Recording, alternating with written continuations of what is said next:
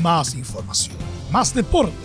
Estadio en Portales ya está en el aire con su edición matinal. La primera de Chile, uniendo al país de norte a sur.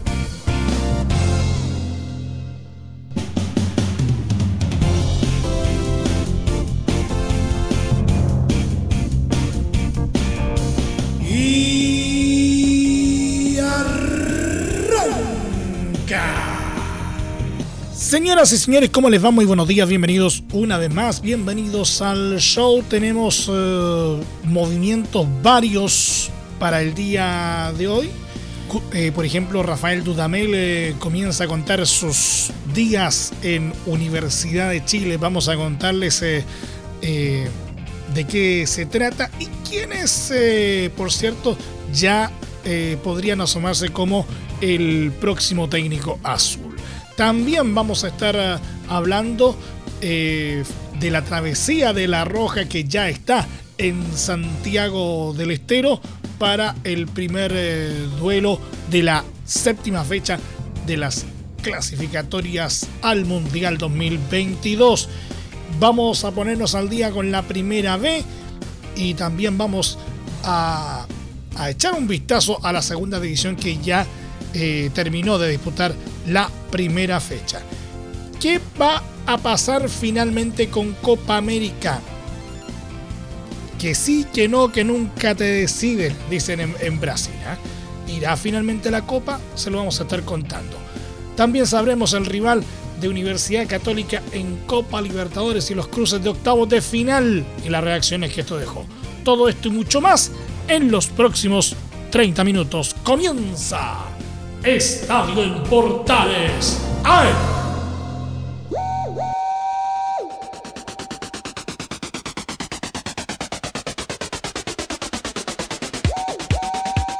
Desde el mate central de la Primera de Chile, uniendo al país de norte a sur, les saluda Milo Freixas. Como siempre, un placer acompañarles en este horario. El entrenador venezolano Rafael Dutamel tendrá su despedida de Universidad de Chile el próximo sábado pues dirigirá el partido que los azules afrontarán ante Palestino por la décima fecha del Campeonato Nacional 2021. Aunque tras la derrota frente a Audax italiano del recién pasado lunes se tomó la decisión de que el ex portero no seguirá al mando del equipo, su salida no será inmediata. Así, Dudamel tendrá la oportunidad de despedirse de sus jugadores el próximo sábado a las 15.30 horas en el Estadio Municipal de la Cisterna. Mientras tanto, Azul Azul trabaja en buscar un reemplazante para el venezolano y los nombres que emergen con fuerza son los de Gustavo Costas, Francisco Paco Meneghini y Alexander Medina.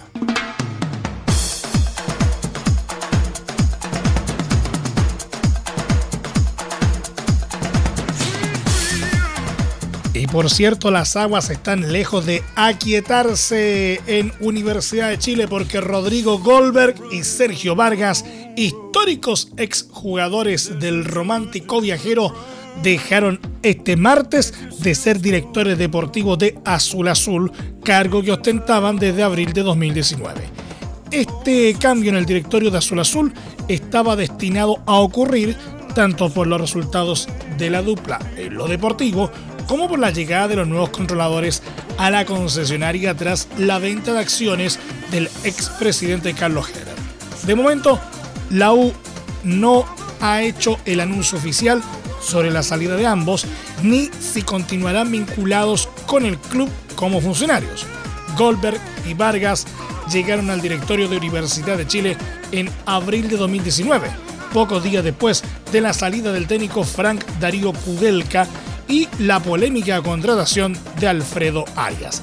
El ciclo de Vargas y Goldberg estuvo marcado por el fracaso de Arias, la irregularidad de Hernán Caputo y la contratación del venezolano Rafael Dudamel, quienes lucharon arduamente para que la U no descendiera tanto en 2019 como en 2020. Respecto a los fichajes, destaca la contratación de Joaquín Larribey y Walter Montillo, aunque la mala gestión de su renovación provocó que este último decidiera retirarse del fútbol al final del campeonato 2020. Y en las salidas también dejaron el equipo Johnny Herrera y Matías Rodríguez.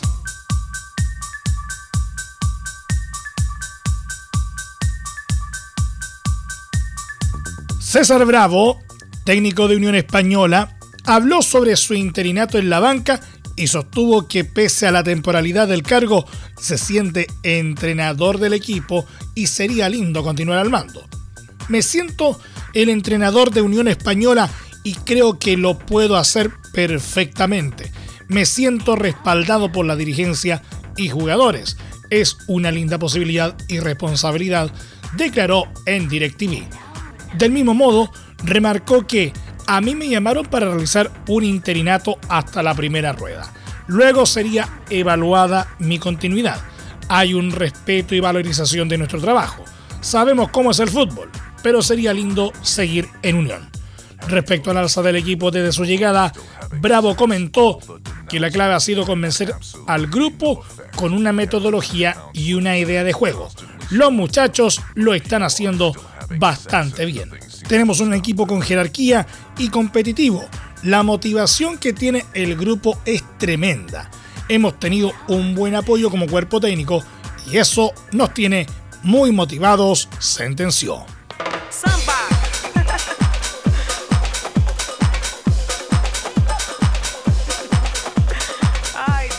Tras casi 10 horas de viaje, la selección chilena llegó este martes a la ciudad de Santiago del Estero, en el norte de Argentina, donde enfrentará a la albiceleste por la séptima fecha de las clasificatorias al Mundial de Qatar 2022.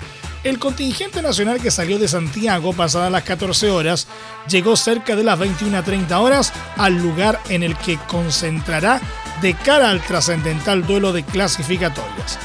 Martín Lazarte debió llevar por protocolo a solo 26 jugadores, por lo que quedaron fuera del viaje Felipe Mora, Clemente Montes y Brian Carrasco, quienes se quedaron entrenando en Juan Pinto Durán para ser alternativa ante Bolivia. Esto debido al cupo total de viajantes de la delegación. La Roja quedará concentrada y este miércoles entrenará por última vez para enfrentar a Lionel Messi y compañía. La selección chilena jugará a las 20 horas contra Argentina en el Estadio Único de Santiago del Estero y será transmisión de Estadio en Portales desde las 19.30 horas con relato de Carlos Alberto Bravo.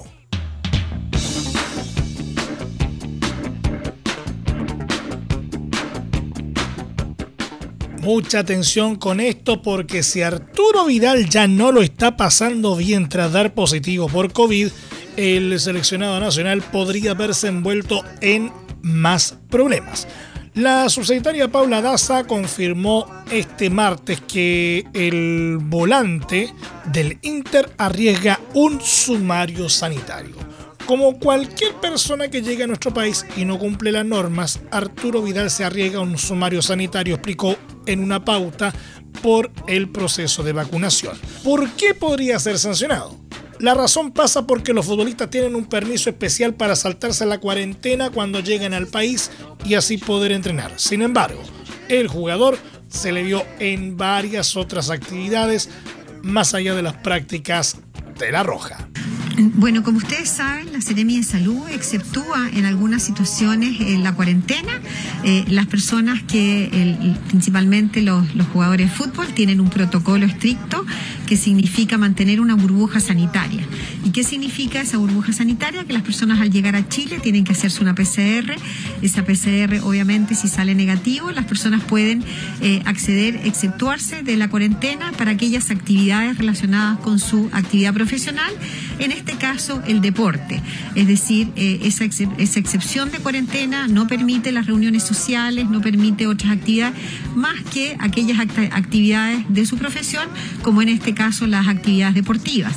En relación particularmente a lo que usted me señala, la Seremi de Salud se encuentra realizando la investigación epidemiológica de la situación por eh, la eventual, ¿cierto?, eh, alguna vulneración de esta eh, burbuja sanitaria. Si esto se incumple, arriesga sumarios, multas. Eh, bueno, como, como cualquier persona que llega a nuestro país y tiene que respetar las normas sanitarias, eh, de acuerdo a, la investigación epidemiológica, tiene que hacer esta investigación y obviamente una persona que vulnera esta normativa se arriesga un sumario sanitario. Vidal de momento ya quedó descartado para los duelos de la selección chilena ante Argentina y Bolivia por las clasificatorias. Revisemos un ratito la primera vez. San Marcos de Arica logró reaccionar a tiempo este martes para vencer como local por 3 a 1 a Unión San Felipe en la octava fecha del Campeonato de Ascenso 2021. El cuadro del Valle de Aconcagua abrió el marcador tempranamente en el cuarto minuto de partido gracias a Ignacio Mesías. Sin embargo, el Santos salió con todo en el segundo tiempo y dio vuelta el marcador gracias a Federico Millacet a los 46 y Byron Monroy a los 49. El 3 a 1 llegó a los 87 minutos por medio de Gaspar Iñiguez. San Marco de Arica llegó así a 10 puntos y es sexto en el campeonato nacional, mientras que Unión San Felipe es un décimo con 8 unidades.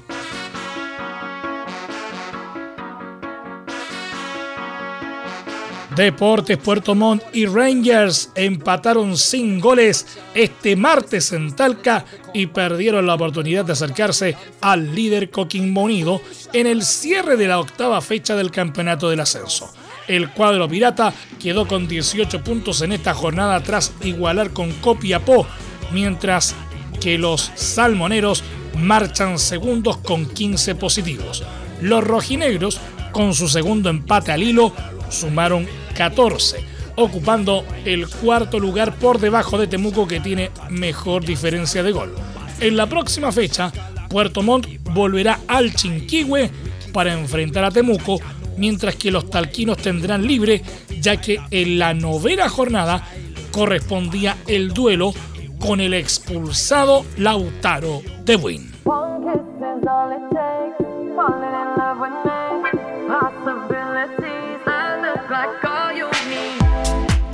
La Seremi de Salud de Antofagasta, Rosana Díaz, ordenó al plantel de Cobreloa y los integrantes del cuerpo técnico que formaron parte de la delegación que participó del duelo ante San Luis de Quillota someterse a cuarentena preventiva. El cuadro de Calama cuenta con 11 jugadores contagiados con COVID-19, tres casos confirmados este mismo martes.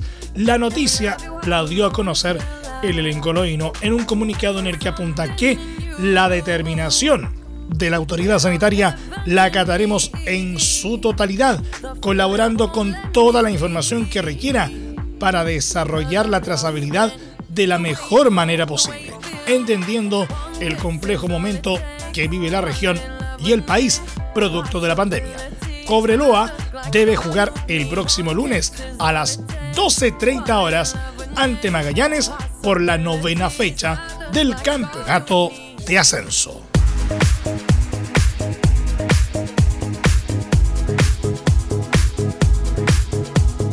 De la primera vez nos vamos a la segunda división porque General Velázquez quedó entre los líderes en el cierre de la primera fecha de la segunda división al vencer por 2 a 0 a Colchagua este martes en el Estadio Municipal Augusto Rodríguez en San Vicente de Tahuatagua. Los goles fueron de Jorge Uribe a los 60 y Matías Pérez a los 90 más 3 para dejar al equipo con 3 puntos, al igual que Deportes Valdivia, Iberia de Los Ángeles y Recoleta. En la próxima fecha, General Velázquez visitará a Deportes Concepción en el Esterro Arrebolledo entre Marco Grande y Marco Chico, media vuelta y vuelta completa. Escuchas Estadio en Portales en la Primera de Chile, uniendo al país de norte a sur.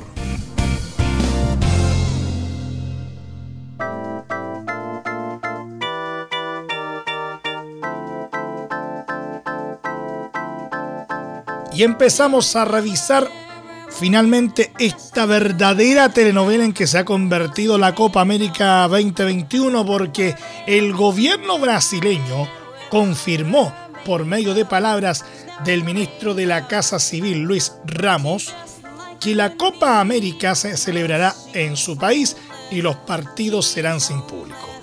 Confirmada la Copa América en Brasil. Venció la coherencia. Un Brasil que sede de Libertadores, Sudamericana y los campeonatos estaduales y brasileirao no podía dar la espalda a un torneo tradicional como este, comentó el jefe de los ministros en Twitter.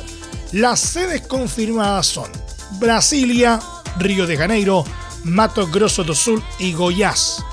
Según la prensa local, falta confirmar una quinta localidad con Florianópolis como principal candidata.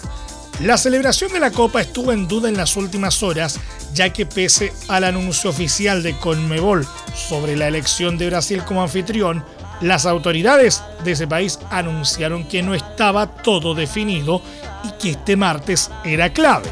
De momento, Conmebol aún no se ha pronunciado sobre el anuncio oficial brasileño respecto a la posibilidad de hacer cambios en el formato de competencia y las sedes que serán designadas a cada selección del torneo. La Copa América 2021 inicialmente, recordemos, iba a ser organizada en conjunto por Colombia y Argentina. Sin embargo, la crisis social colombiana y el alza de contagios de COVID-19 en el país trasandino hicieron imposible la realización del torneo en dichos lugares. A la espera de anuncios oficiales, la Copa América está prevista a iniciar la próxima semana, el domingo 13 de junio, con el partido entre Chile y Argentina, aunque toda la programación está sujeta a cambios.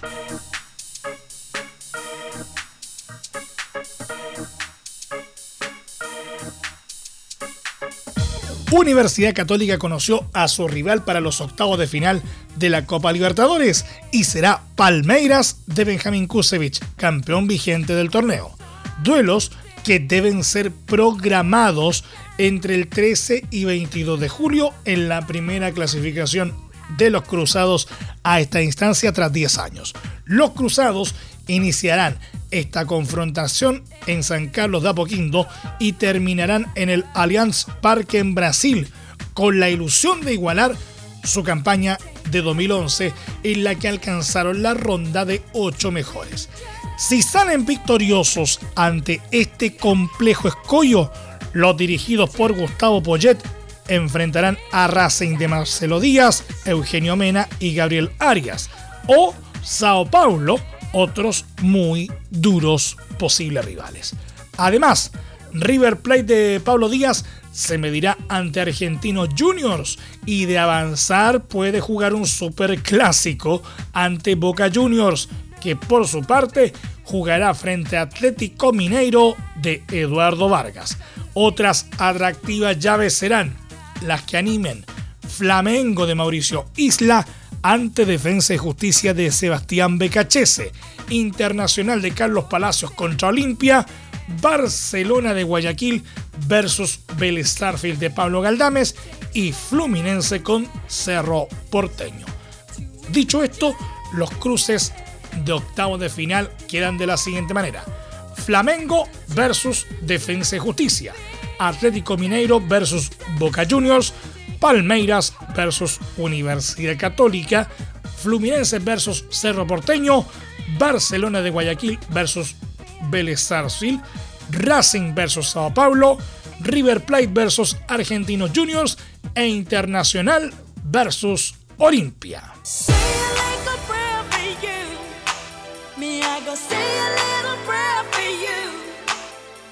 Y precisamente una vez conocidos los cruces de octavos de final de Copa Libertadores, las reacciones en Universidad Católica no se hicieron esperar. El gerente deportivo de Cruzados, José María Buljubasic, palpitó el duro cruce que tendrá Universidad Católica contra Palmeiras en la Copa Libertadores y señaló que cada partido y eliminatoria hay que jugarla. Ojalá nos vaya bien. José María Buljubasic en Estadio Portales AM. Nos tocó el último campeón. Eh, siempre ante estos partidos eh, va a estar arriba de la mesa la estadística y el historial de todos los equipos, pero, pero cada partido, cada eliminatoria hay que jugarla, por lo tanto creo que todos tenemos una ilusión muy grande de, poder disputar esta llave con, un rival de estas características, de esta jerarquía y seguramente nuestro cuerpo técnico y, los jugadores se prepararán de la mejor manera para, para enfrentar un partido de estas características y bueno, ojalá nos vaya bien. Por su parte, el técnico de Universidad Católica Gustavo Poyet se mostró entusiasmado pese a la dificultad del rival, que es el último campeón del torneo. Gustavo Poyet en Estadio en Portales AM. Bueno, sorteo especial, el último campeón de Libertadores, pero creo que cuando uno llega a esta instancia, cuando está en octavos, sabe que tiene que jugar contra los mejores y tarde o temprano si querés progresar te van a tocar, o sea que lo aceptamos como es, va a ser difícil, claramente, eh, pero bueno, tenemos tiempo para preparar el partido, o sea que intentaremos por todos los medios sacar un resultado positivo que sería fenomenal para todos los cruzados y cruzadas, o sea que preparándonos, fue, un sorteo especial, pero había equipos muy fuertes, muy interesantes y nos tocó el último campeón ya por ello vamos.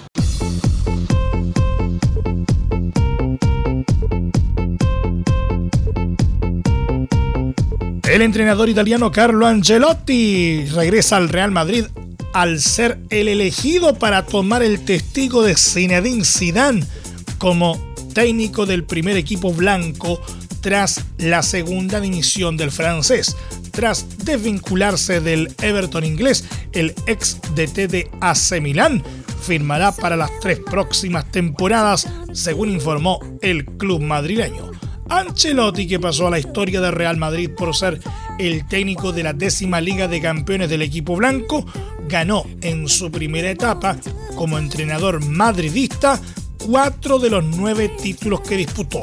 Ancelotti tenía contrato en vigor con Everton, pero tras recibir la llamada del Real Madrid, se liberó y alcanzó un acuerdo para su regreso. El club blanco anunció este martes en un comunicado que este miércoles tendrá lugar el acto de la firma protocolaria junto al presidente Florentino Pérez en la ciudad Real Madrid.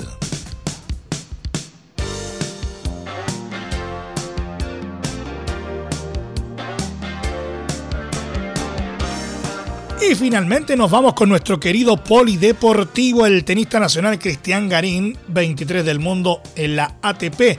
Enfrentará al estadounidense Mackenzie McDonald, número 119, este jueves por la segunda ronda de Roland Garros, segundo Grand Slam del año. El chileno saltará a la cancha en el tercer turno de la cancha 14, por lo que estará en acción en un horario entre las 8.30 y 9.30 horas de Chile, en busca de dar otro paso en el certamen. Garín, que el pasado domingo cumplió 25 años, viene de derrotar en un duro partido al argentino Juan Ignacio Londero, número 100, por 3-6, 6-4, 7-6 y 6-2, en un compromiso que se extendió por más de 3 horas. El de este jueves será el primer enfrentamiento entre el chileno y Mackenzie McDonald de 26 años en el circuito ATP. En caso de avanzar, Garín enfrentará en tercera ronda al vencedor de la serie entre el estadounidense Marco Girón, número 84, y el argentino Guido Pella, número 61.